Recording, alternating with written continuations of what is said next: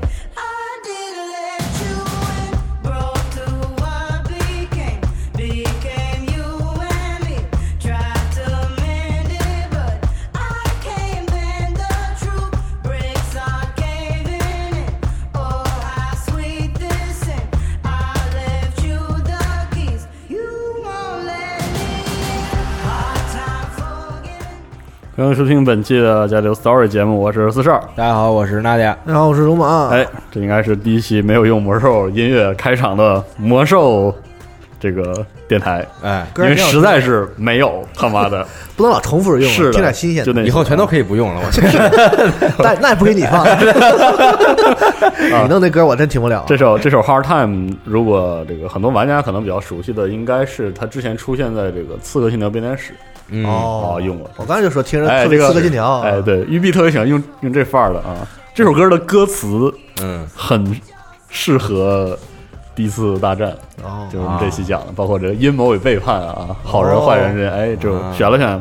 那不如用那个什么 Everybody wants to rule？哎，你说对了。其实我想下期用，你知道吗？那个比魔兽的歌词还好没有，还好没有啊。嗯，行，这也是现在是今年初几？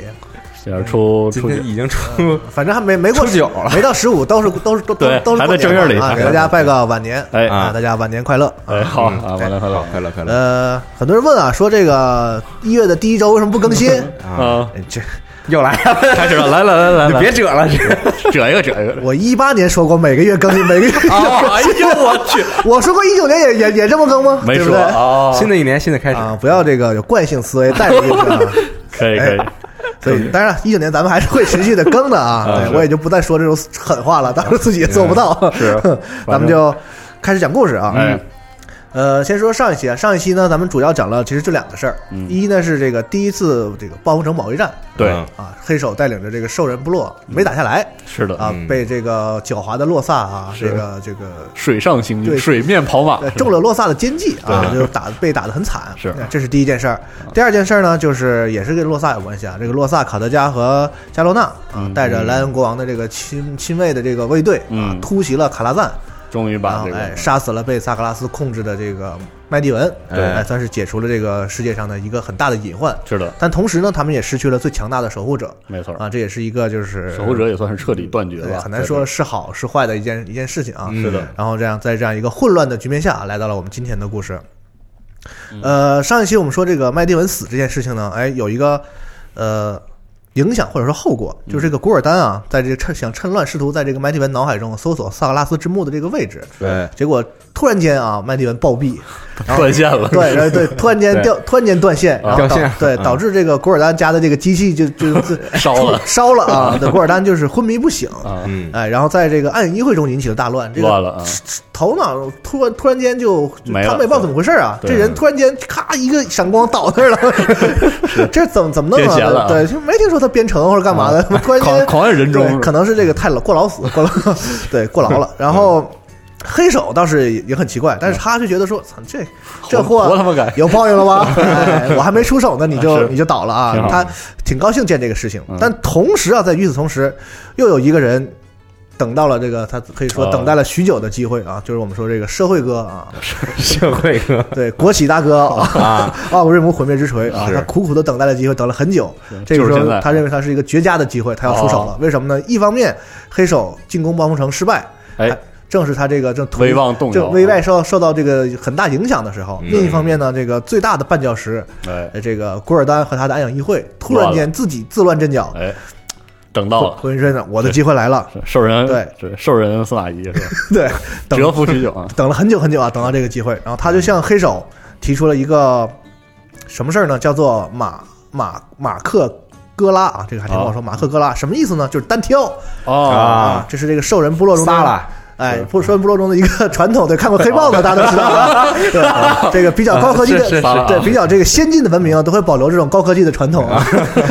就是说俩人决斗，看谁赢了谁当老大。这么想，这个魔兽这个星际争霸里也有一个啊，拉克希尔仪式啊，也差不了多少，类似哎，类似，父子局，对，这个时候这个黑手也是恨呐，我操这这也是趁趁人趁趁我趁我病要我命，这是要的。他一方面呢非得给你办了，没有了暗影议会，他想搞一些这个小动作，暗杀呀或者什么这些啊，没有没有没有啊没有没有东西可以使用啊嗯，他只能硬着头皮去和就打吧魂灭之锤来这个决斗。哦哎，他果然还是没打过人家。啊，哎，然后这个奥格瑞姆用他家传的武器啊，啊法宝毁灭之锤，啪，啪一一下子哎，让这个黑手的脑袋开了花。哎呦，哎，开花，这下子他就成了酋长了嘛啊！其他的兽人都纷纷跪倒在他的面前啊，新任首领。可能大家也是对这个黑手这个积怨已久。是。啊。他黑手虽然说是一个很铁腕、领导力很强的人，但是毕竟是个暴君嘛，是的。可能他这个也不是很得人心。嗯，所以这个毁灭之锤呢，哎，可能赢了赢了之后呢，大家就民有点民心所向的感觉。嗯。奥格瑞姆可能这个平时也是很踏实实干的一个大哥啊，是啊，大家对他印象不错嘛。哎是。啊。黑手那热度都是买上去的，是，然后，呃，毁灭之锤上任之后呢，先干什么事儿呢？首先，他就要办了这个古尔丹和他的暗影议会，嗯就说说以后不允许再使用邪能之力了啊！你看，你看，把那个德拉诺弄成那样都是他们弄，对，哎，不准再用了啊！啊这首先就是禁用邪能法术，这是他办的第一件事。然后，暗影议会的这些术士没有了古尔丹之后，就是书里写做鸟兽散啊，嗯。赶紧逃命吧！是，啊，他们虽然有法术，但是也抵挡不了这个大酋长的这个威力啊！估计腿脚不好了就当场砍死，对，哎，解决了这个内乱之后呢，他开始现在要全力应付暴风城这个事儿。嗯，因为他虽然呢本意上呢，他不想再继续这个损耗由这个对由古尔丹就引发整个这一系列的战乱啊，嗯。但是这个事儿是不能回头的。是。既然我们来到了艾德拉斯，我们的星球就已经那个样子，对你也不能回去了，对我必须在这个陌生的世界站住脚啊我的我的族人才有可能有这个一线生机，有活路。所以说，首先我们还必须把这个暴风城打下来。这是他要他怎么上任以来的第一个重大的一个事情啊是，他就赶紧让这些部队整装待发，在太阳落山之前，他们就要启程出征啊，啊。再攻暴风城。好，这个波洛大军算是在暴风城下兵临城下吧，嗯然后毁灭之锤就调兵遣将啊，还是猛攻。哎，然后，而且他他呢，对于兽人来说呢，就是他们的补给已经不是很哦很充足了。他们从一个荒破败的星球到这儿来，对，又打了几年仗了。嗯，这个时候就是说，如果这个时间拖得再久啊，可能其实反而对兽人不利了啊嗯。他对暴风城发起了猛攻，是的，很快啊就攻破了暴风城的城墙，冲啊这些兽人冲上了街道。暴风城守军呢还是很厉害啊，一一一度抵挡住了他们的攻势。然后这个时候呢，我们上一期说过啊，在这个卡拉赞里打的过程中，这个加罗纳因为受到了精神攻击，好了，然后突然间这个有一些这个神情神志恍惚啊，嗯。精神失常，他先离开了卡拉赞，跑出来了，嗯，那几个人还在里面打，所以呢，加罗纳呢首先回到了这个暴风城，来暴风城之后呢，就要报告嘛，啊是。然，后这个莱恩一看，我操。这他妈去一队人，怎么就回来一个呀？是。你赶紧交接吗？对吧？他很担心这个呃洛萨和卡德加这这这一边的事儿，嗯，赶紧就这个允许加罗纳觐见啊，哎过来，你看告诉我怎么回事儿。哎，但是加罗纳呢，经因为经过了之前种种的这些这个变故啊，这个精神已经变得很虚弱了。嗯，这个时候，他再次见到莱恩的时候呢，他头脑里曾经古尔丹给他植入的这个程序哎，就发挥了作用。眼睛开始飘字儿了，对，就是那个，对，一直告诉说这个要杀莱恩，杀莱恩，啊杀莱恩，这是杀死人类国王这样一个命令。嗯他之前的这个精神比较。这个意志比较坚强的时候呢，他还能够自己靠自己的意志抵抵挡这个是，古尔丹给他施的这个咒。哎，但这个时候呢，经过了很多刚才说很多事情嘛，他已经这个精神比较脆弱的时候呢，一下子就没有抵挡住，被这个趁虚程序而入。被一个程序所控制了。嗯。哎，然后就上演了一个很经典的场面啊，嗯。就这个加罗纳这个那个泪流满面的啊他不想杀这个人，眼前都是数，对，因为他其实在他的这个人生当中，他接触过人类啊，接触过兽嗯。人，其实说白了是人类对他更好。是的而，且他经过几次的接触啊，他很尊敬这个人类国王，嗯他觉得啊，这是一个很好的领袖没，错，而且很很亲和，而且很英明哎。他从本意上觉得说，他是比我们兽人的这个什么黑手什么的强多了。是他是不想杀这个呃莱恩的，但是他没办法，就是身不由己，所以有这么一个很经典的场面，就是他一边哭着，一边把这个匕首刺进了莱恩的这个胸口很黑色行动了，啊。不要老串戏啊！咱们这 是这个节目串戏就是太严重了。是呃，呃就在这个同一时间嘛，这个小王子啊，瓦里安，这时候还年幼的瓦里安、就在旁边亲眼目睹了这个整个这个过程，哎，父亲就被刺杀这个过程。嗯，所以说，为什么以后这个瓦里安成人之后如此的这个憎恨兽人。兽人啊，也是从这儿开始，在他亲眼目睹这一幕之后，从此将这个兽人这个种族视作自己这个不共戴天的仇人，哎，杀父之仇嘛，这是没错。字面意义的杀父之仇，嗯。那心内心的这个仇恨是可想而知而且他父亲还是因为信任了一位兽人，对反而惨死嗯了，对，所以就他在心里就埋下了这个这个这个种子，就说以后兽人相信兽人是没有好下场是的啊，是这样一个一个影响吧。嗯，然后杀了人之后呢，这个加罗纳这个，因为他那个程序就是让杀人嘛，嗯杀完人之后他又恢复了自己的这个理智，嗯他乱作一团当时，头脑很混乱，说为什么要这样，为什么要那样，然后他就赶紧趁乱就跑了吧。反正他他也是这个武功高啊，轻功比较好，趁着这个乱军之中他又又跑了，嗯加罗纳又跑了消失嘛，就卡，对对，人类这边呢，这国王驾崩，哎。这个消息很快就在这个这个人民中就传开了嘛，哎然后这个严重打击了守军的士气，是的，暴风城就一陷入一片火海，本来就打得很艰苦，国王又死了，这个时候基本上这个这个这个仗是没法打了的，军心就乱了。对，就在这个时候，洛萨和卡特加才姗姗来迟的回来了。哦，来了一看呢，这我这什么情况？是。这城里一片火海，然后告诉说老王倒那儿哦，报告将军，情况怎么样？国王死了。罗萨 说：“你妈，什么情况？是啊。”但是这个时候呢，洛萨就是还是英雄嘛，是立刻肩负起了这个领导国家的这个重任。嗯重建指挥链对，哎，首先赶紧保护好王子。嗯，先找到王子之后呢，就是说这个仗没法打了，哎是，全员准备撤离。哎，首一是保护好王子和这个王后呃塔利亚，护送着这两个，就是因为王子这个时候其实是这个国王国这个嗯王王室的唯一的血脉了。以后他是因为国王已经死了嘛，对，他虽然年幼，但以后他要是国王啊，首先要保护好他。然后这个带领着这个残余的部队一路杀向港口。哎哎出生对，在这个过程中啊，塔利亚王后就不幸丧命啊跳跳跳井里。得亏没抱孩子，又串，然后洛萨把这马里安这个这个用这个一绑我身上，绑在身上啊，对，七进七出啊，哎对，在这个兽人当中七进七出啊，杀到了港口，哎，行好好好好，呃，跑呗，对呃，先将这个他们得先跑，跑完之后呢，又把剩下的船都摧毁，嗯。怕这个兽人来追赶，是。啊，然后赶紧就扬帆就哦。就起航，这是这是人类阵营的烧船的传统，哎，从这儿差不多向北啊，然后暴风城这一仗打的就算是这个没了一片一片焦土了吧，嗯哎灭国了然后也在这儿嗯，在这个历史上所谓的第一次大战就宣告结束哦啊，与兽人的这个占领暴风城为结束嗯，但是兽人战胜了第一场第一次大战，哎，暴风城失守陷落。这个人类的七王国中的一位一个悠久的老古国啊呃，，哎，暴风城算是比较年轻的啊在在七国里算是比较年轻的，但是也算是陨落了，陨落了，嗯，哎，不过我们现在还是有暴风城的嘛，啊所以这个以后，所以如今我们玩家就是。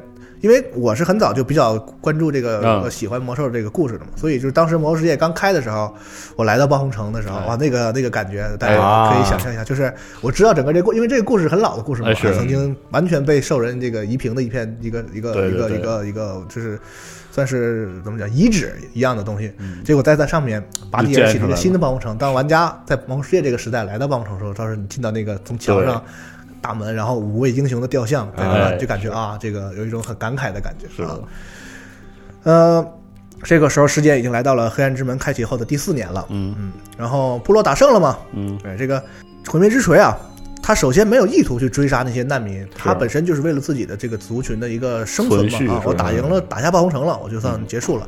再一个呢，他也没有能力去追，因为他这个也是刚刚上任嘛，自己家里这个事儿也是很乱的。是的，哎，首先呢，他就要派回信使，派到德拉诺去，因为在嗯。德拉诺之前我们讲过，还留了几个就是打疯了，比较操蛋的这个氏族啊，是。什么战歌啊、碎手啊、朝卢啊、雷神啊啊嗯，这些都留在那儿，说希望这些氏族也能继续来，也也来到这个世界这，稳下来了，你们这个补充一点兵源啊，这前面打的比较惨，可能这个死伤也比较惨重啊。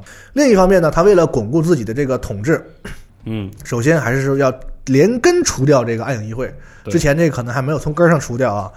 呃，站在他个人立场上来讲，这个奥古瑞姆首先啊，除掉暗影议会，他报仇啊。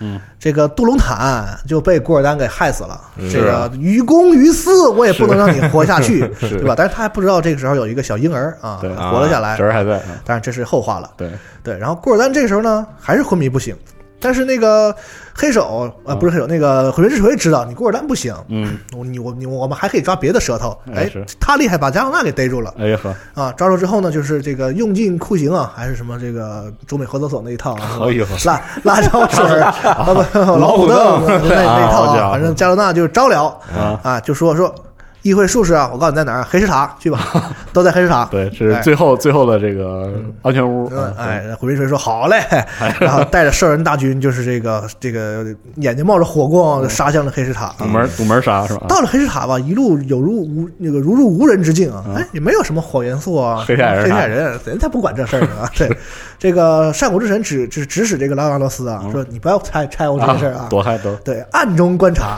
啊 你想拉拉斯拉拉斯那么大个东西啊，暗中观察也不是 也不是很容易，感觉 对。然后这些术士发现，我操，你们也不帮忙啊！我操，抵挡不住这个奥奥这个兽人的怒火吧？嗯然后这些术士这一次死的非常惨，哎大多数的暗影议会的术士都被杀死在这个黑石塔里了。啊，哎，但是呢，有少数少数的为数不多的幸存者啊，这其中就有古加尔，我们说的那位非常聪明的食人魔。哎，天才食人魔，对，他呢，面对着这个很善于搞这个国企这一套的这个 呃行行毁灭之锤啊，哎，他就非常这个出，就是知知道怎么应对这个毁灭之锤嗯啊，就说了说，你看有一个氏族叫暮光之锤，是，他们都听我的，哎没有我就得乱套。是，对。他们精神都不是很正常啊。奥，维姆虽然是恨得慌，我肯定 我我弄死你嘛，但是这个这个事儿本身还确实是这个道理是。啊，对。然后呢，胡加尔说说你饶你饶我一命啊哎，我让这个莫王锤就跟着我，以后对你这个忠心不二啊哎，肝脑涂地是，啊，车前马后啊。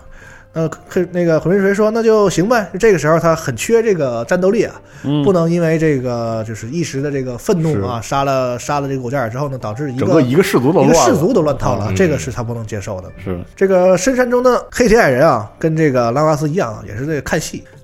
呃，兽人术呃兽人这个呢，暗影议会的术士被杀了之后呢，黑铁矮人其实跟谁合作都一样。哎是，他接收他们只他们受受谁他他们是受这个拉纳斯的指挥，嗯。拉纳斯呢受上古神的指挥。是。哎，上古神的意思就是反正你们就打吧，是。哎，就有有有乱就行，我也不管你们是谁管啊。所以呢，就是啊，你不是那个那个毁灭水厉害了吗？啊，议会都被你屠了吗？好，那黑石塔给你，对对你给你这片地对给你用，反正我啊。我们不管啊，你只要你跟人类干就行啊。这对。这层这层都是你的，对，哎对，然后这个加罗纳呢，也让也也也被这个毁灭之锤啊饶了一命。嗯啊，就觉得说这个加罗纳他也知道，这个加罗纳也是被法术所控制啊，这个嗯这个孩子也挺惨啊，不是他不过是这个被利用了嘛棋子嘛，嗯啊。然后加罗纳呢本身也发誓说啊，我还是要对部落效忠的啊，嗯这个如何如何，总之就没杀他。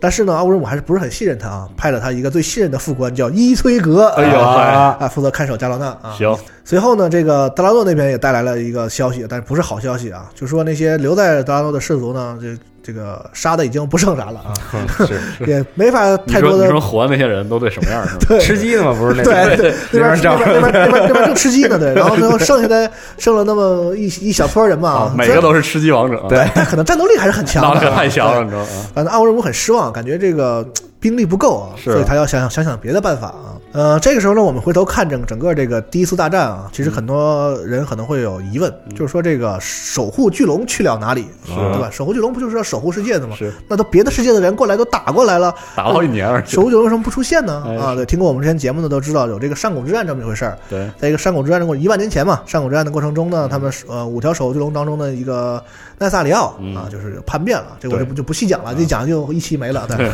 这个大家就去听，反正就是他们经过了这样一个这个背叛之后呢，嗯，都缩起来了啊。这些龙就是有的被的打了很惨，对，有的藏了起来，嗯，有的就是真的不剩几只了。反正就是他们感觉是无力也无心再去管这个凡间这些事情了啊。嗯。总之，因为受了这个死亡之翼的影响嘛，这个其余的守护巨龙啊，把这个当年不是把那神器抢回来了吗？就？那炮，啊。对，，然后但是他们呢，就是没有能力去，因为他们把自己的力量注入到神器里，他们自己就摧毁不了这东西，是的。啊他们这个相当于同样的力量嘛，嗯，所以呢，这个人类也摧毁不了嘛，对。没办法，就把它藏在了一个这个很偏远的地方啊，现在叫赤脊山，啊，呵，感觉也不是很偏远，那热闹 就，摆在一个很很好的位置，等着人拿似的。对，然后呢，巨龙又在上面施施了点魔法，反正就藏起来了啊。嗯在之后这个漫长的岁月中，一万年里啊，这个东西都没有再出现，就是嗯这个恶魔之魂啊，没有再出现。对，呃，可以简单介绍一下这几条龙现在这个情况啊。嗯刚才我们说了，这个死亡之翼本身呢，它就沉睡了嘛。是呃，青铜龙呢，就是全心全意的去跑到他的这个时光之穴里啊，就是守护时间了啊。嗯。绿龙呢，大部分时间都在翡翠梦境里猫着啊啊，也不看着那个网，对对对，它主要是这个这个当德鲁伊里网管嘛，对，啊。里面德鲁伊人也挺多的，对看好了网，对，跟这德鲁伊在一起啊，也不太管世间的事儿。嗯。蓝龙呢是在这个上古战争损失比较惨重的啊。首先，这个蓝龙之王马里苟斯自己就就是疯了；嗯，嗯。其次呢，他的很多这个蓝龙基本上被杀绝了。是的，啊，还有一些龙蛋呢，还有靠这个红龙阿莱克斯塔萨给他保护了一些龙蛋啊，不然的话蓝龙真的就灭绝了。是的，呃，死亡之翼这边呢，他陷入沉睡啊，然后呢，给自己被迫让那些地精嘛，大家很看过这些 CG 动画，是的给他打造了那些金属的铠甲啊，防止他身体裂开，因为他这个堕落之后，体内产生一些腐化产生了一些腐化的力量啊，嗯。等等等等啊，是这样。也就红龙还要管管事儿啊，是的，嗯嗯。然后呢，在黑龙沉睡这段时间呢，其实黑龙的这个他的这个怎么说，子孙后代也很惨，嗯，因为是结了仇了嘛。是，其大陆上其他的这个四色龙啊，就到处追杀这个残存的黑龙，嗯，所以黑龙的这个数量啊，可能也不比蓝龙多多少，啊锐减也是很也是很惨啊。但是呢，在黑暗之门开启的时候呢，我们当时不是说了吗？说这个开门的一下啊，惊动了这个星球上所有的这个跟魔法有联系的生物。嗯当时埃格文不就发现了吗？那同时呢，那个也惊动了这个巨龙嗯啊，这个黑龙就在这一这个开门这一刹就给惊醒了。哎，哎，他醒了之后呢，啊，一万年之后他得先醒醒嘛，是回回味儿，说看看现在是个 咋回事儿？什么情况啊？看着啊，人类和这个来了一个兽人啊，跟人类打了起来嗯。他想要再次这个什么扰乱世界吧？他觉得嗯哎，兽人这个事儿还是个好事儿啊嗯，这而且他觉得人类这个文明确实很强大了，他需要兽人这样的外力啊，帮他这个削弱人类的这样的一个实力。然后他就在在边上这个也是这个怎么算是暗中就观察整个这个战争的局势，嗯，同时他还要寻看着这个戒备一下他其他的那个其他四族的那个巨龙的同伴嘛。嗯，说别我一醒，他们知道了，又来一起一起来干我。现在我手里没有恶魔之魂，是这个悠着点他们要一起来来怼我，我这个也也不是很好办啊。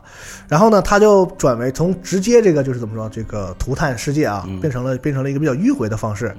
这龙嘛，可以化身成各种其他这个凡间种族的形象嘛。哎。对。哎，之前我们上一期有提过，说有一个神秘的人类贵族在洛丹伦造谣啊，啊，说这个暴风城这边打仗不过是这个他们自己啊政变政变内乱啊，不让其他人类各国管。其实这个造谣的这个所谓的人类贵族，其实就是这个呃死亡之翼所变的假假扮的。好。啊哦，就是这样，，他就开始搞这些政治手段了，在这里。三伯元就是他，原来如此，对，而且呢，他很了解这个人类，呃，那个的弱点，就是人类比较愿意相信自己想要相信的事情啊。是。对，你跟人说说什么开了一门，过来一堆什么绿皮什么的，对，你你战锤看多了吧你，神经病吧你，对，人都不太想相信，对啊，但是是。呢，你跟人说啊，他们都是瞎编的，哎。哎，其实就是他们自己瞎搞瞎搞，啊哎这人就比较愿意相信这种事情，是。啊是，死亡之翼也挺懂的，还是？呃对他比较懂的，对，就搞 PR 这一套，然后对，是当然他同时他本身会法术嘛，嗯。啊，再稍微施点法术，嗯。偷偷的对这些人类的贵族施加一点影响。就。那些特不听话的，就使点这个，对，等于说，其实第一次大战中，这个其他六国对这个暴风城没有施救援手，其实整个都是这个黑嗯。死亡之翼策划的一个事情。嗯。哎，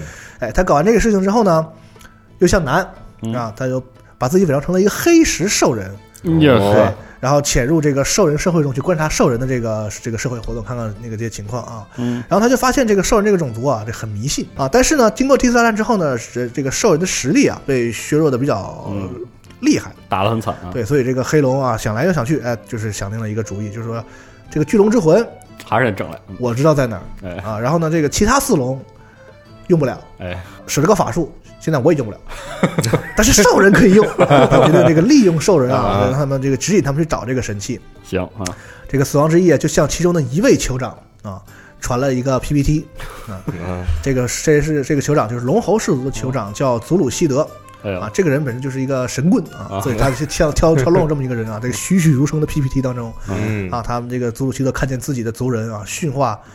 驯化出并骑着啊哎。一些这个非常强大的有益的这个生物，比以前的双头飞龙牛逼多特对啊。别多啊，，因为他们这个氏族以前就在这个他们自己星球上这个驯服这个双头飞龙，对这个空军啊，龙骑兵嘛，啊，对。他们这不是那个叫什么？啊双双足飞龙双头飞龙，骑兵啊。嗯然后呢，他们有一个词儿叫奈尔哥，哎，奈尔哥就是忠诚的野兽的意思，啊就是这个可以被动物伙伴，对动物伙伴被指挥的这样一个坐骑啊。嗯。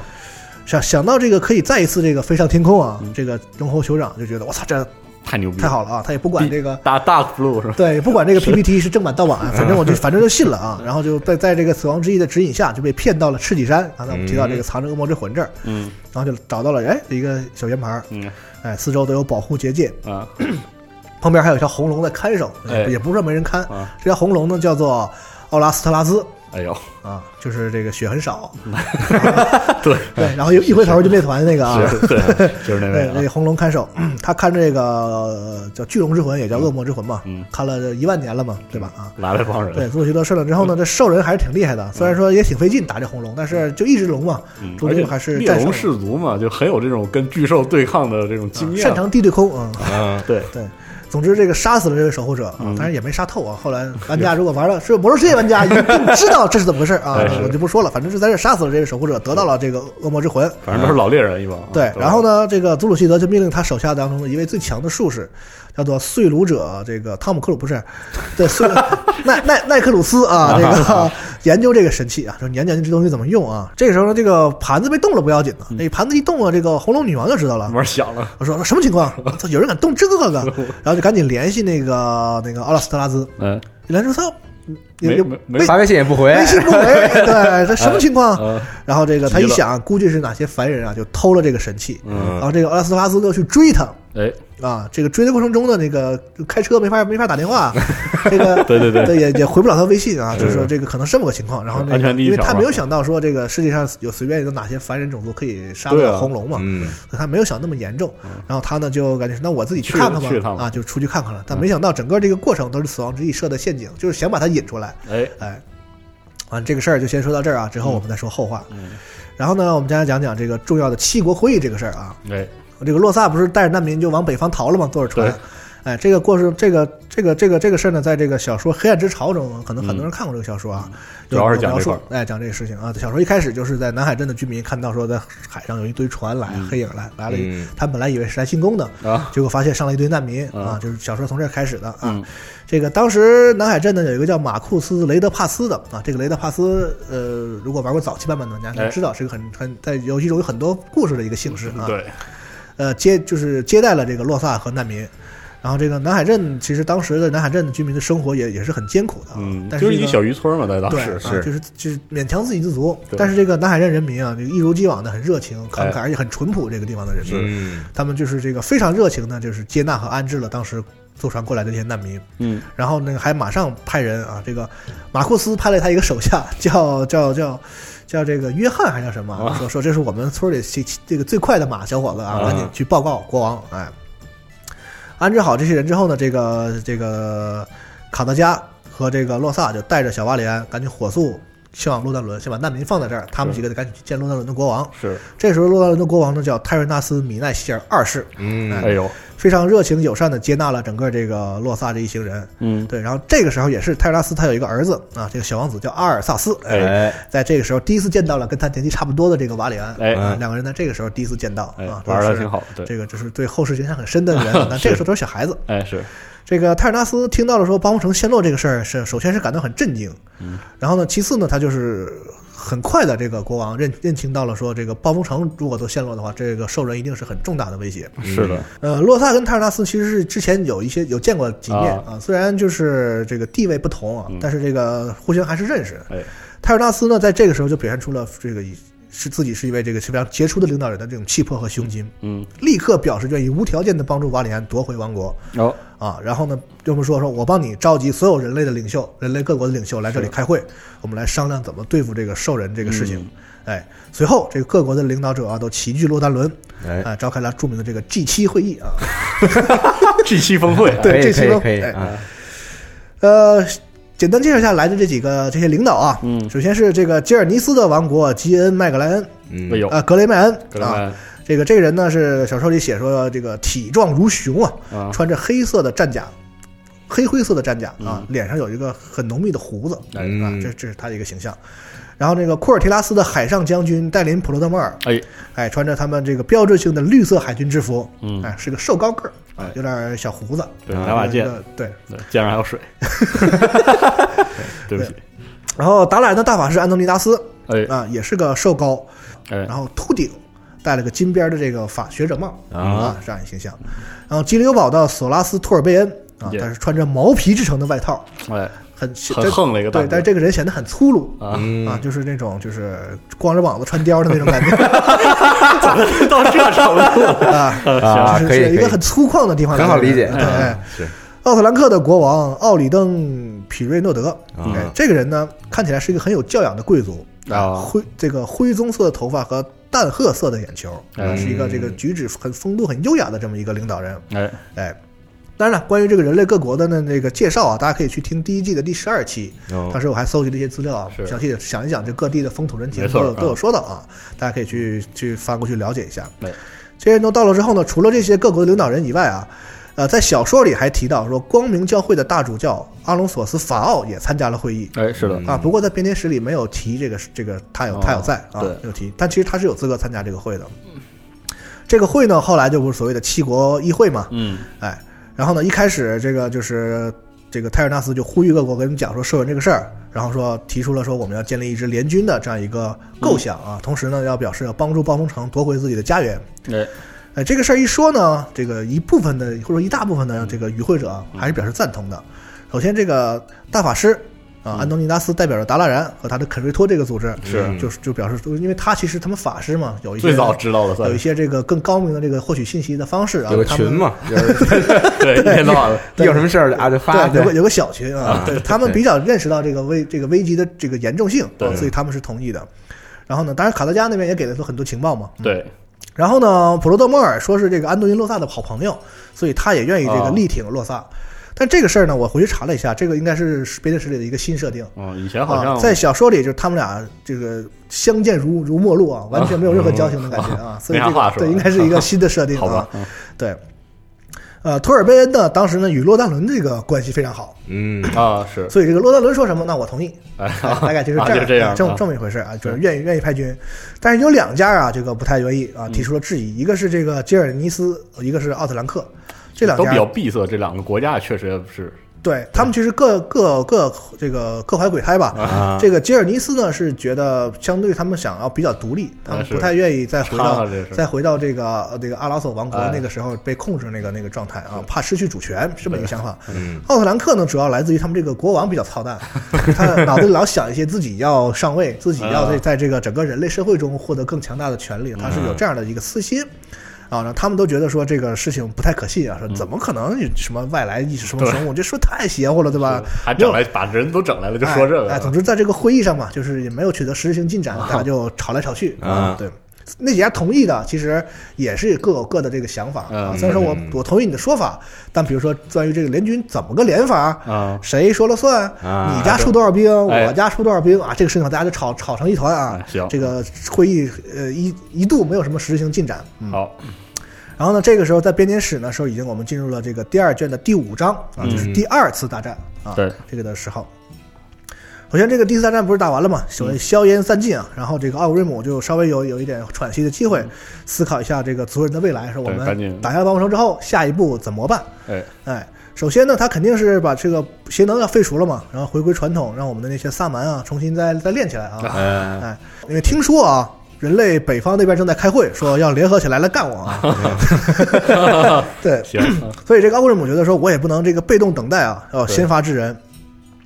首先啊，这个经过一些抓了一些俘虏啊，他就审问说，这个人类啊，那个包工程还不是厉害的啊，嗯。人类有好多厉害的啊，哎。洛丹伦啊，什么托尔顿，那都很能打的啊，是，对吧？然后这个当然了，整总体来说啊，人类文明还是以洛丹伦为中心的嗯。啊，包括这个这个这个他们的这个教会啊的中心啊，宗教领袖也在这个洛丹伦王国，所以就是说，奥古瑞姆一想，那我要打跟人类打，首先这个、这个直接攻入心脏呗，擒贼擒王，我只要攻下了洛丹伦，那其他的这个相应的就是很多问题迎刃而解了嘛，是啊先把最厉害的打了。但是呢，这个打完方城之后啊，他感觉自己的这个实力啊也损伤了很大。然后呢，德拉诺本来盼望的援军呢也没有来啊，都就来了几个吃鸡的。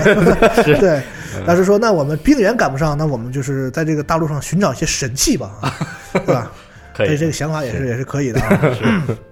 首先，这个黑石兽人就征用了暴风城的很多这个锻造用的这个设备，熔炉啊什么的，嗯然后就开始锻造武器嘛。啊然后龙侯氏族呢，之前不说了吗？不看上这个发现了恶魔之魂嘛？哎，对，然后就是，但是研究了半天啊，这个汤姆克鲁斯也没研究明白，说这个东西 怎么怎么用啊，没有没有了解其中的奥秘。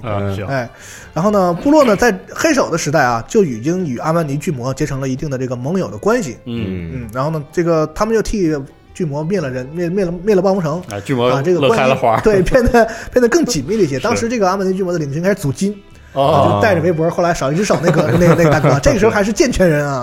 对，他们觉得说，他们表示说，我们愿意加入部落哎。啊，只要你们帮我这个报仇啊，帮我们这个夺回自己的家园啊嗯，如何如何，就是这样。然后呢，毁灭之锤也是啊，有有人帮助我们，那当然是好了，对。对吧？啊。都，是大家庭嘛，啊对，在除此之外呢，在这个过程中啊，古尔丹醒了，啊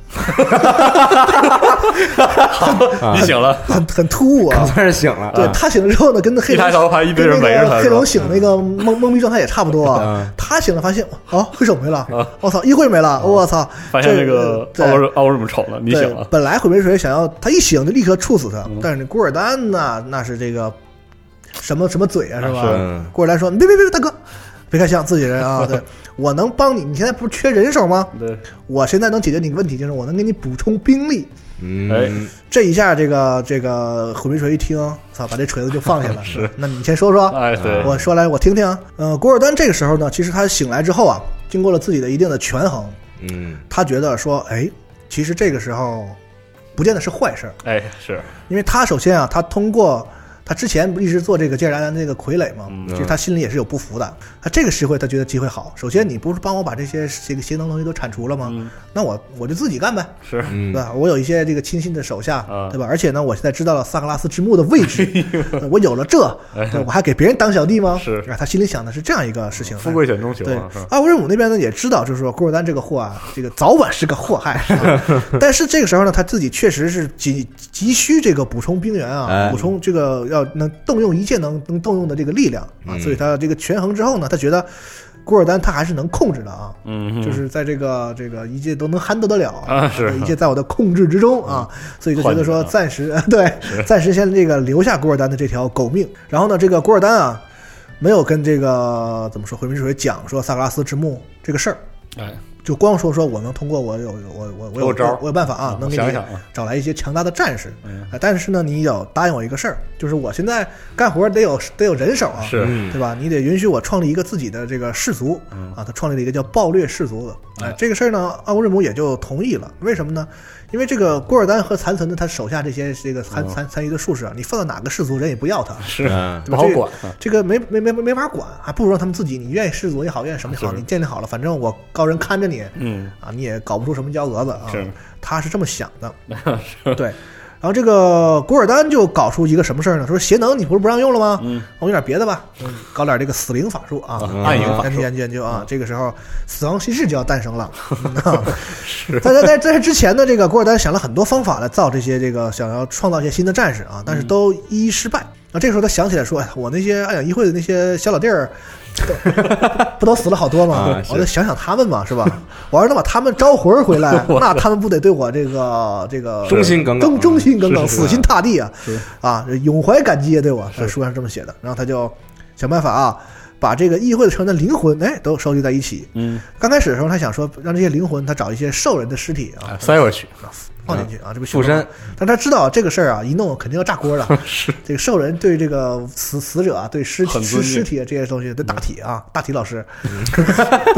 有 很尊敬的，不能允许干这个事情。但是说，但是兽人不行，人类能可以吧？嗯。啊，他就从这个死人堆里啊找到了一些这个人类曾经这个很骁勇善战的人类骑士的尸体，哎，嗯然后把这些他的这些这个议会的小老弟的灵魂啊注入到这个人类的骑士尸体当中，嗯，哎，然后就诞生出了一批这个复活的战士，这是一听就是个禁术啊，是吧？嗯。就是这个什么一代目、二代目什么的，绘图真是 狂出术，狂出所以事儿是吧？这个这个坏人啊老喜欢搞搞这一套啊。反正嘛，就是他和古加尔通过一系列这个很血腥的仪式，他不是复不是很容易的，说你哈啪一拍地哗就起来了，是。那都是动画片儿是吧？对，实际上这个古尔丹人家还是很尊重科学的，反复实验，对，反复实反复，反正经过一系列仪式吧，啊，经历了无数的这个苦涩的失败之后啊，终于大功告成啊，哎。这个这个禁术啊研究成功了。啊。首先，他们将他的最亲近的一个好友，他们之前提过的一个大坏蛋啊，叫做塔隆戈尔，哎这个家伙的尸体注入了一位强大的帮不城骑士的体内，哎，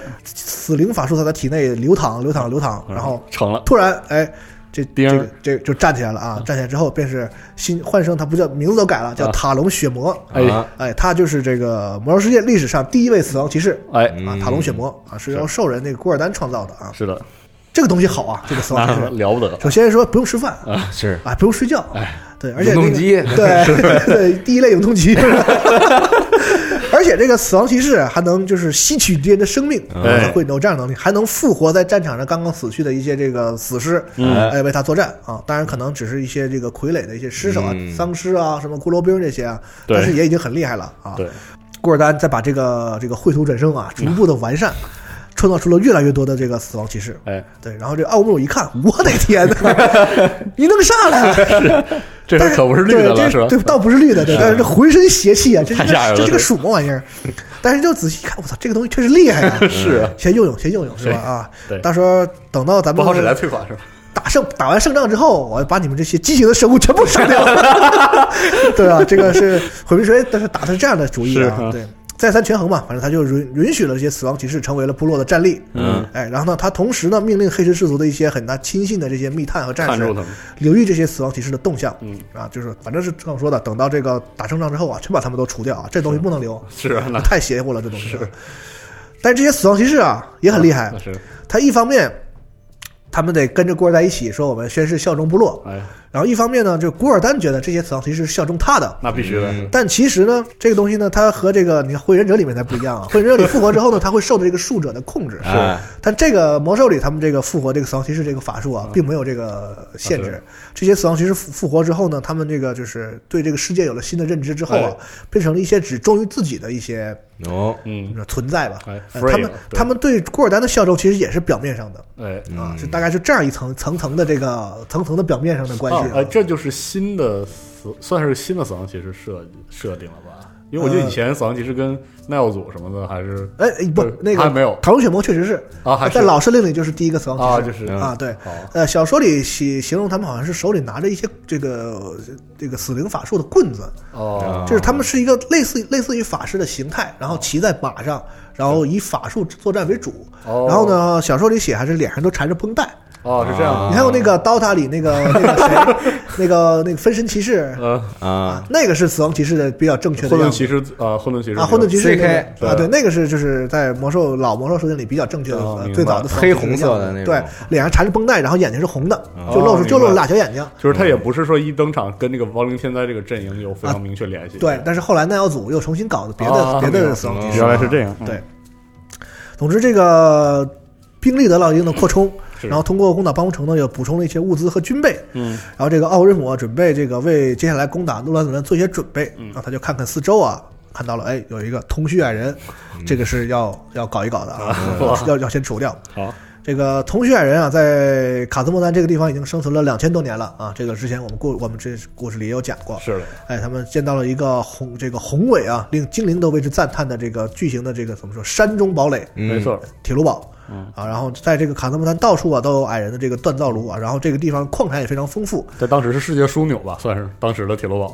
呃，了不得在在商业上很重要的一个对这个兽人相中这儿呢，主要是想相中这儿的物资，就是他们要打仗要做兵器啊嗯，需要这个矿产，是的，而且这个矮人这些这个天就已经已经做好的这些比较高级的这个锻造炉，嗯，对这个兽人也是马上可以使用的啊，对就是天天然的军械库啊，是的，所以他们要打下这个事儿，然后趁着这个暴风雪啊，然后这个毁灭之锤就指挥着部落军队杀向了卡兹莫丹。嗯，他这个矮人也是早有准备，知道那边打了好久了，早晚得打到我这儿来。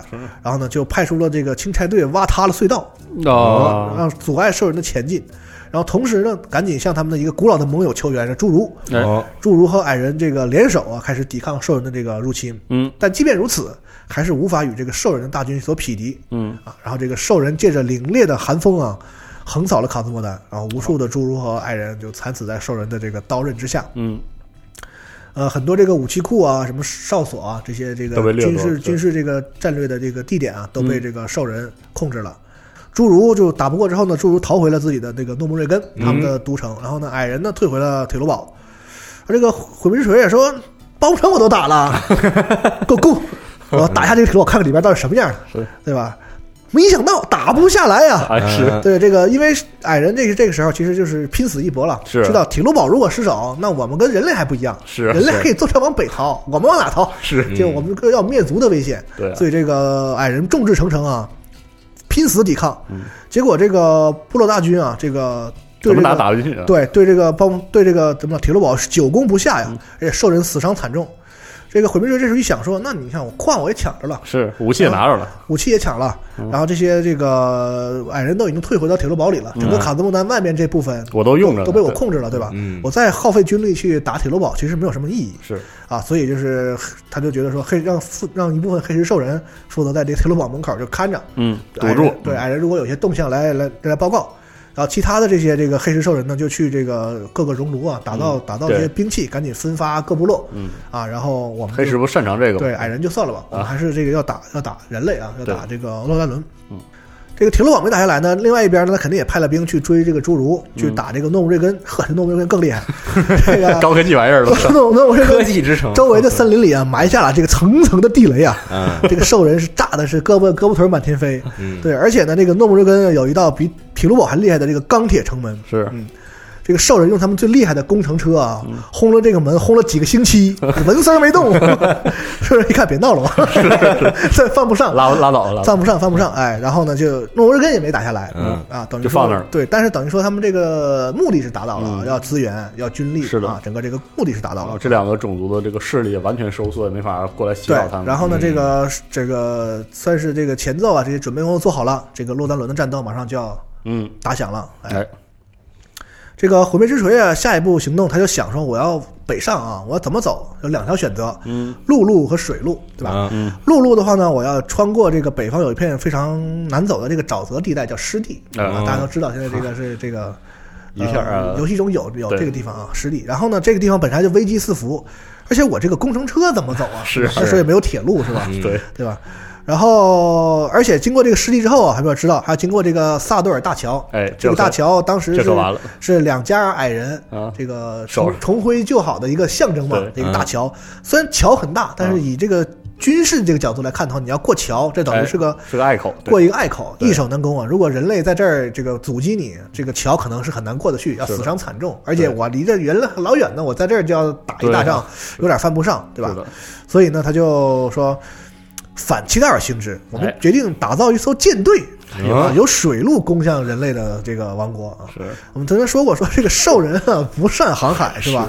所以祖宗之法不可变对啊，他就是有点就是这个这个反其道而行之。人类都觉得说，你当时你们从水上跑，我们兽人就没追嘛？是。你你们就欺负我不不善于这个水战，那我就反其道而行之，我偏要走走水路。哎，对他他虽然这么想，但是这个很多兽人啊，就是心里就犯嘀咕，说是。他们这个其实 兽人一是确实不擅长这个航海，二呢是。就是他们这个祖上有传统，就是对大海比较迷信，是他们觉得就是坐船出海是一个很危险嗯不吉利，啊，就跟有些人不敢坐飞机一样，就觉得啊 这个不好这个事情。嗯但这时候没想到啊，古尔丹啊帮了一手，跳出来了。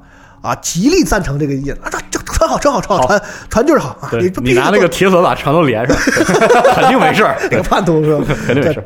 但其实这个时候，古尔丹想的是什么呢？啊他因为他知道了这个萨拉斯之墓的位置嘛，嗯这个萨拉斯之墓在大海中央，哎，呀，但是他自己其实很难到那儿。他如果这个时候自己偷偷的开始打造造船，你想去大海中间小船还不行，对得打造那种大的船。嗯，你坐大船，那个奥古瑞姆不得问你啊，你他妈你家坐船干嘛呢？啊，对吧？这个时候，你看奥古瑞姆自己说想要走水路哎，他就大量的打造船只。这个时候，库尔丹就正好就顺势，对我就可以用嘛。哎，对吧？他是有这样的想法的，但是这个奥古瑞姆不知道这回事儿，但是古尔丹要赞成我，帮我去游说这个其哎，他的还挺好的啊还，挺好啊。反正就是这个事儿，两边一拍一拍即合啊，都都有各有好处啊，就同意了。然后这个奥古瑞姆啊，但是很也还是很警惕这个古尔丹的啊，所以呢，他决定这个事儿呢，就是是个奇袭嘛，哎，嗯所以呢，他亲自督造这些船的这个事儿。哦啊，我亲自督督造，然后要保保证这个不漏风声，不能让人类的这个探子啊、斥发候啊发现说兽人的造船，他不就知道从海路走了吗？是对吧？哎，但是这个兽人啊，对造船就一窍不通。还好他们这个队伍中有些食人魔，食造过船。食人魔会会会 航海啊，造过船，而且这个他们可以造一些这个食人魔用的那种大型的重型的战战舰。啊，另一方面，这个阿曼尼巨魔呀，也会也会造点小船。啊，小船板那种，哎，告诉他小船是这个巨魔给造的哦。啊，大船是食人魔给造的，啊这样他这个舰队算是这个慢慢的就造也算是知道怎么怎么划了。对，哎。同时，在这一时间呢，他还结识了一个另外的一个新种族，就地精。哦哎，这个地精这个时候也是暗中观察啊，啊。看了很久啊，然后目睹了这个兽人攻占办公城，然后他们决定，我操，可以。商机，商机这个热沙集团的地精们啊，嗯就看这部落还没有躲部落，嗯直接就是来找我们说，哎，我们有科学技术啊我们有可以炸的啊，可以滚的啊，什么都有。来谈合作，在大酋长，你看怎么样？嗯对吧？然后呢，这个毁灭水说，那地精你们要什么呀？我们要天呐！啊是大酋长说，我要这玩意儿也没用啊，对吧？是。包不成的国库咵一脚踹开，都是金银财宝。对地精拿去啊，对吧？就是因为兽人对这东西没什么概念没有任何概念，对，是就是无总对对对他们来说没用啊。然后呢，这个地精也很高兴，然后也地精有一些科技嘛，嗯也帮助兽人开始造船。这个时候，地精科技也进入了这个部落的这个哎科技树里啊，就可以这么理解，对 震撼人心的这个地精科技啊。哎，然后呢，说说北方开会这个事儿啊，还在开啊，人这边这备这战、啊，边船都快造完了，我对，北方还在吵北方还在开会，还在还在争论不休啊。嗯。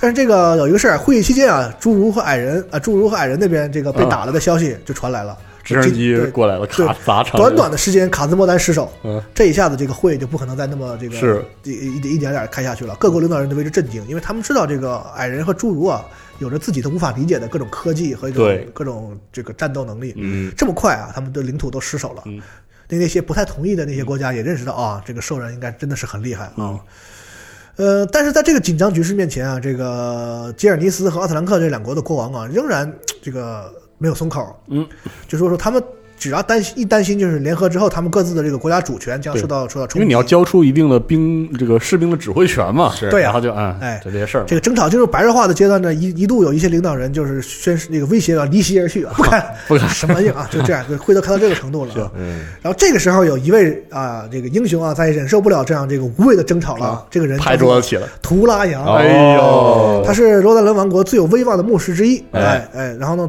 说托拉扬啊，带着这个暴风城的王子瓦里安来到了这个会场的现场，对就说说你们还吵吵吵吵吵吵吵什么玩意儿啊？对吧？你们这你看看人那边又造船又这又那的，对吧？没有人不知道造船，对对对，不知道，都打到火都烧到眉毛了，你们还有功夫扯这些事儿，扯什么政治啊，扯什么这个那个的啊？对，反正就是一一通慷慨陈词吧。嗯然后就把大家都说服了。嗯啊，然后这个决定啊，这个组成联军啊，就是说是这个编年史上说是大家被这个托拉扬的什么大无畏的气魄啊，说什么什么所所所所感染啊。嗯但我觉得这地方写的挺怎么说，挺虚的。是还说什么七国会议中爆发了雷鸣般的战争，托拉扬说的好 啊，就然后一致通过了这个洛达伦联盟啊。嗯但其实我是觉得这个编年史有一点让这个托拉扬强行上位的这种感觉。对，完我看到这儿的时候，就是我不知道大家看的时候有没有觉得奇怪，我是很奇怪，有很多不合理的地方啊。我就我大概说一下我的意见啊，就第一点，这个。编年史里啊，连大主教法奥来参加会议这个事儿都给省略了，就是说可能在编年史的时候是法奥就没参加，嗯，大主教都没参加，你一个牧师舔个大你凭什么？你再有威望，你舔个大逼脸能进入到 G 七首脑会议里？你没有人看门吗？对吧？这个事儿就听起来就很不合理。嗯，第二点，这个瓦里安这时候年纪非常小，对啊，经过了这么多变故之后啊，这个他恐怕很难相信洛萨之外的人。在小说里有表现，就是连这个卡德加都很难跟他说上话。嗯，就是他小王子嘛，经过了这个灭国，父亲被暗杀，整个这个过程之后呢颠，沛流离，他唯一信任就是洛萨。嗯啊，而且这个作为唯一的继承人啊，这个洛萨对王子的这个安保格外的重视，层层的这个卫兵的保护啊，不是说你说你托拉扬领着领领着，那像话吗？对吧？而且瓦里安也不能相信他呀。是瓦里安真要出席这个会议，一定是洛萨带着的，对吧？你托拉扬突然间碰碰出来这个事儿不是很合理。是再一个呢，这个泰尔纳斯和安东尼达斯这两位啊，在历史上都是以人格魅力著称的这个非常嗯有名的领袖。嗯他们俩不仅有谋略，而且这个嘴遁天赋基本都 是点满的。是这个泰瑞纳斯和安东尼达斯说了，嗯洛萨呢是个武将，他可能嘴没那嘴有点笨啊，嘴没有他俩那么厉害。但是这个熟悉魔兽历史人都知道，洛萨爵士在人类的历史上的地位是何何其的崇高。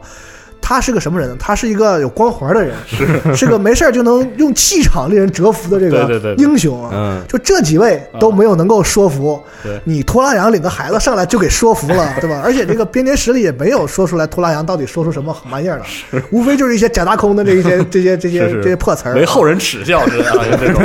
就就就就这些词儿啊。啊，哎，所以呢，我觉得这个编年史这个这个地方这个处理，我觉得我我个人不是很喜欢。他可能是很急迫的需要图拉扬亮相了。对对哎，是可能是这样。对，可以说一下在原本的设定中啊是怎么回事呢？这个反对的确实也是吉尔尼斯和奥特兰克这两家，嗯但是当时这个小说里详细描写的是怎么他们是怎么被说服的呢？首先是一个很重要一点，就是泰瑞纳斯啊，作为这个人类核心王国的这个国王，嗯他一上来就非常坚强硬和坚定的，嗯，我就说了，我不求任何回报，要帮助瓦里安和暴风城复国，哎，这是他的一个意见。这个王国必须要恢复。对，所以呢，这个上呢，就是其实，在小说里那种这个言辞之间有暗示，泰尔纳斯这个事儿并不完完只是一个就是善举，嗯他其实在这个是一个很高明的这个在政治上嗯各方面都是一个高明的一招。嗯，就是他首先我认识到这个威胁的重大，而且其次呢，他借着这个影响力，我先站在道德的制高点上，啊是啊我不求任何回报的帮助我的盟国复国。是，对我，你还说我什么？你还说我什么？对吧？而且这个联合这个事儿本身对洛丹伦在人类社会当中重新哎更进一步握紧这个就是霸权的地位，有很有有很有很重要的这个意义吧。嗯而且这个暴风暴风城这个整个国家本身也远，原来是远离对，和其他六国这个关系比较远。哎，我趁这个机会拉拢过来。是啊，哎本身就是在政治上其实有很长远的考虑的，所以泰纳斯是一个很了不起的国王嘛。哎，其次，第二点对这个另外不同意两家有影响的是安东尼达斯的支持嗯啊，因为他们首先他他知道更多社员的消息嘛，所以他肯定是要同意的。其次呢，就在人类社会当中，当时啊虽然大家都很忌惮法师，嗯，但是这个达拉然和肯瑞托依然是人类当中智慧的象征。对，就是呃，肯瑞托的代表说的话，并不仅仅是一个领主一国的说的话是，对，而且这些呃达拉然我们都知道，他一直是这个秉持中立原则的，对，我一直是不跟你们任何一家结盟的，对吧？一直而且远离争斗，反对战争在这个时候，他高调的宣布，我支持达拉然，我支持洛丹伦的这个联军的这个、呃计划，嗯。这个意义是远超过说七国当中有一国支持这个意思，就是嗯人类当中的智慧代表嗯认为这是正确的决决定，这个事儿对那两家也是有很大影响的。对，最后一点是最重要的，这个别的事情都没提，就是泰瑞纳斯在会议当中宣布了一个很重要的事情，就是洛萨的血统，说他他是阿拉索的后裔哎呀呵，啊。这是代表了什么呢？就是他可他用这个身份有一个很重大的意义，就是他可以调动精灵。哦，在两千八百年前，精灵在巨魔战争之后啊，曾经与索拉丁王立下了一个誓约，就是说我们得到了你的这个帮助，我们这个当时叫高等精灵了吧？对啊，只要你索拉丁的后人说话，高等精灵有求必应。哎当时这是对这个索拉丁他的后人有一个这样的这个誓言，是所以这个事儿本身非常有意义，就是人类哪怕我打不过了，我还有，呃，洛萨这个人代表着可以有精灵来参与他们的联盟，哎哎，嗯这个事儿就这三以上这三点，成为了这个人类这七国最终能够联合起来的一个很最更重要的原因。不是说什么托拉羊一上来 带个小孩一说就能说，对吧？这个事儿显得有点儿戏啊，啊不是很严肃。嗯是不过总之吧，这个不管是什么原因，这个联军在这个时候就算正式成立了。决定哎做，嗯对，成立之后呢，随后呢还得开接着开会，开什么会？就是商讨一下这个盟军的领导啊，这个盟军的联军到底有由谁来领导？怎么办呢？反正这个讨论来一气儿，最后就确定了是洛萨还是你来吧。啊，安德烈·洛萨成为了这个这个总指挥。嗯，这个时候呢，大家其实也是各有私心啊。事实上呢，会议中的每个国王都觉得我应该领导 是啊，谁也不服谁。啊是但是呢，而且我你不让我当行，也别的国王他也不服。啊是就是他不放心把自己的军队交给另一个国家的元首，其实就这么简单。洛萨好在好在他不是国王，啊，所有的国王都认为他来领导这个军队不会从政治上获得好处，因为他本身不是领袖。是对，然后其次呢，刚才你不是说了吗？他不是索拉丁后人吗？嗯这血统高贵啊，是是是，这个事儿我们也不折面儿，啊是对吧？就是你要想去告一个别的人来领导，对吧？也压不住场，压不住，我们都是国王，凭什么你领导啊？嗯那为什么洛萨血统好，哎，这个时候就是这个血统还是有有作用的啊。反正大家都一致同意吧，啊，都相信他这个。而洛萨在这个整个会议当中，又表现出来了自己这个英雄的那个气概啊是，的。大公无私那个那个劲儿，嗯。大家觉得哎还合适。啊，所以这个洛萨成为了联盟的最高军事统帅。哎。呃，可以说在这个时候，这个自自古老的这个开国的这个皇帝索拉丁以以来啊，嗯。这个洛萨是第二个能够达到如此高度，就是在啊人类整个社会中有如此高度声望的一个军事领袖。嗯。哎，然后呢，下当即洛萨上任之后就下令说，各国的军队全部在希尔斯伯勒的丘陵集合啊，哦他们准备集结。统一调遣。哎哎。这个人类各国军队在集结的时候啊嗯，洛萨还得做一些其他的准备啊，因为他就想说，这个很多这个人类在七国当中啊，有一些国家啊，向来这关系就不太好。是啊是。啊，麻烦得要死。很多很多风俗啊，这个形式啊，价值观上都不一样，所以就想要想将他们团结起来啊，就是首先必须要这个摒除出身这个事儿。嗯啊，对所以这个不拘一格降人才嘛啊，对，然后在这个这个怎么说，领导者的这个就是一层一层领导者当中呢，必须选拔出一些在各国中都能一呼百应的人，哦才能领导这个这样的一个联合的军队。不能只是贵族老爷对这事儿啊。所以这个这个能达到这个要求的人呢，其实很容易想到，应该就是圣光教会。啊圣光教会是在人类当中就是摒除了这个政治原因，教会的人牧师一出来，是所有国家的人都会信服或者跟随啊，对。但是呢，他们在第一次大战中呢，这个牧师表现出来的一定的这个在就是怎么说战争当中的一定的欠缺啊，比如说像图拉扬啊，虽然说他这个勇气可嘉吧，嗯但是呢，这些牧师啊缺乏战斗训练。他们啊欢说用圣光，但是经常是在战场上，你要把这些牧师大量的派上战场，那不是等于送死一样吗？是的，对吧？所以这个呃洛萨也很愁，说这个事儿要怎么怎么调和。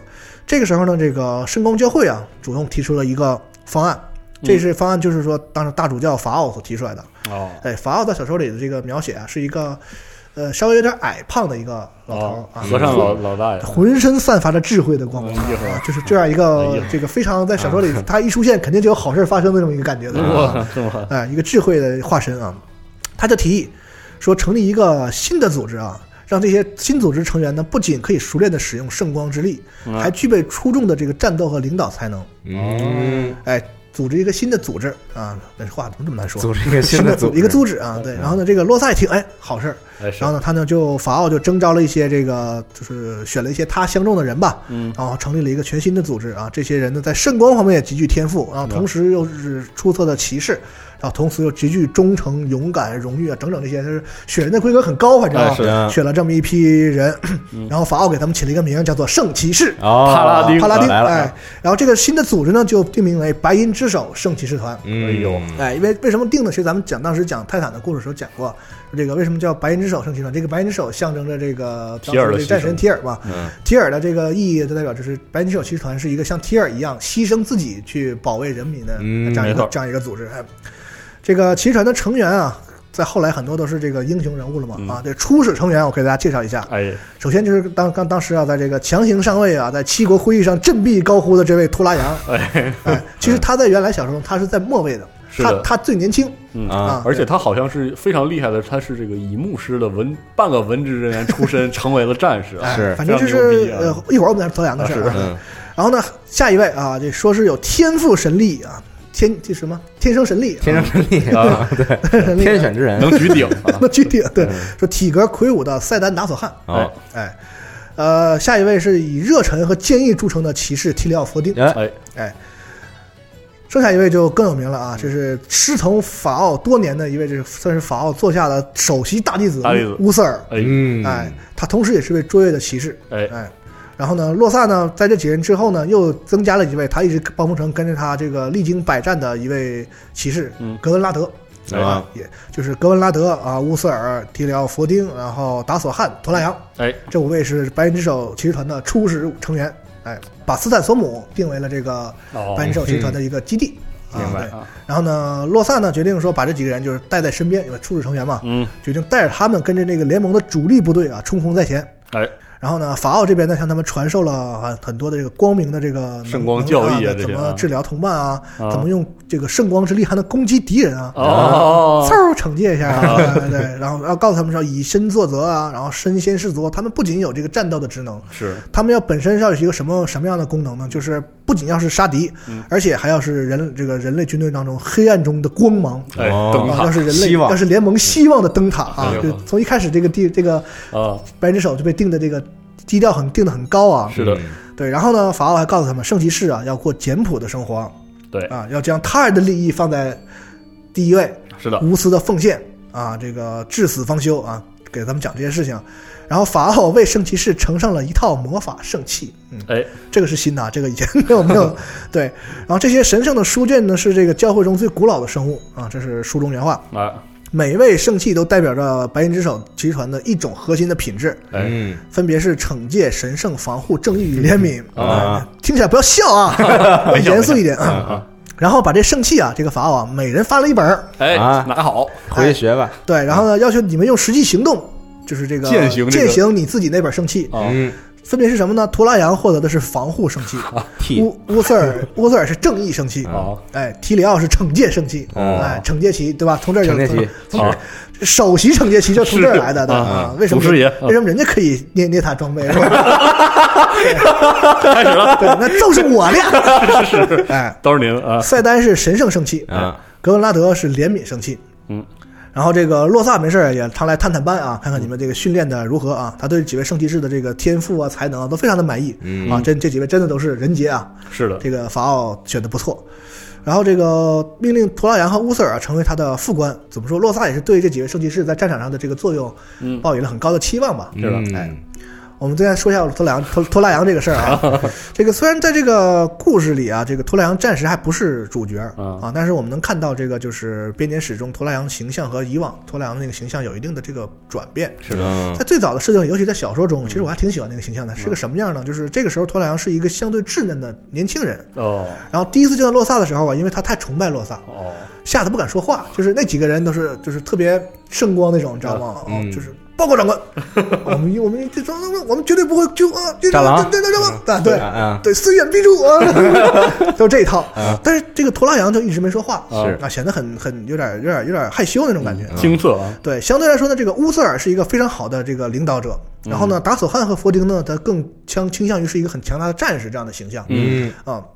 但是以上这几位啊，似乎有一个缺点，就是他们过分的重视这个信仰和荣誉这回事儿。哦，嗯啊，完，而且这个当时这个洛萨和卡德加私下就聊的时候就说说他们在战场，这可能成为他们战场上的一个弱点，是的，就是洛萨他的这个战就是怎么说，观观点对。就是面对兽人这么强大的敌人，我们一定要不择手段，是。所以说狡诈的洛萨嘛，对吧？是是，正面跟兽人刚，这个啊。是不对的啊。嗯，但是这个那这几位啊，可能在执行这样的命令的时候啊，会有迟疑，是。执行一些这个诡计的这个在嗯。战场上的一些这个行动的时候啊，可能会有一些不行，不太行啊，必须要这个荣荣誉击杀。对，所以这个对对前人头不行，所以这个 洛萨和卡德加呀，他们俩同时都是在这几人当中最喜欢的就是图拉扬啊，因为什么呢？因为这个卡德加有一句话说得好，就是托拉扬是这几位当中最不虔诚的。啊防护防护旗嘛，对他虽然已经比比一般的牧师要更热忱了，但是他觉得是比那几位已经到狂热程度的人来比，这个人还是理智的。而且他在几次这个回答和交谈当中，表现出了很很敏捷的思维和智慧。哎所以洛萨说：“哎，你说的好，我也喜欢这小孩。哎，所以呢，洛萨当时就把他选为了副官，而在小说中，乌瑟尔呢是一个专门负责传递呃教会和这个前线情这个军情的这样一个传、传令的这样一个、啊传令官一个职责啊，是这样的。所以这个从后来的故事来看，我觉得这个洛萨和卡德加看人还是很准的，嗯，嗯，对？吧？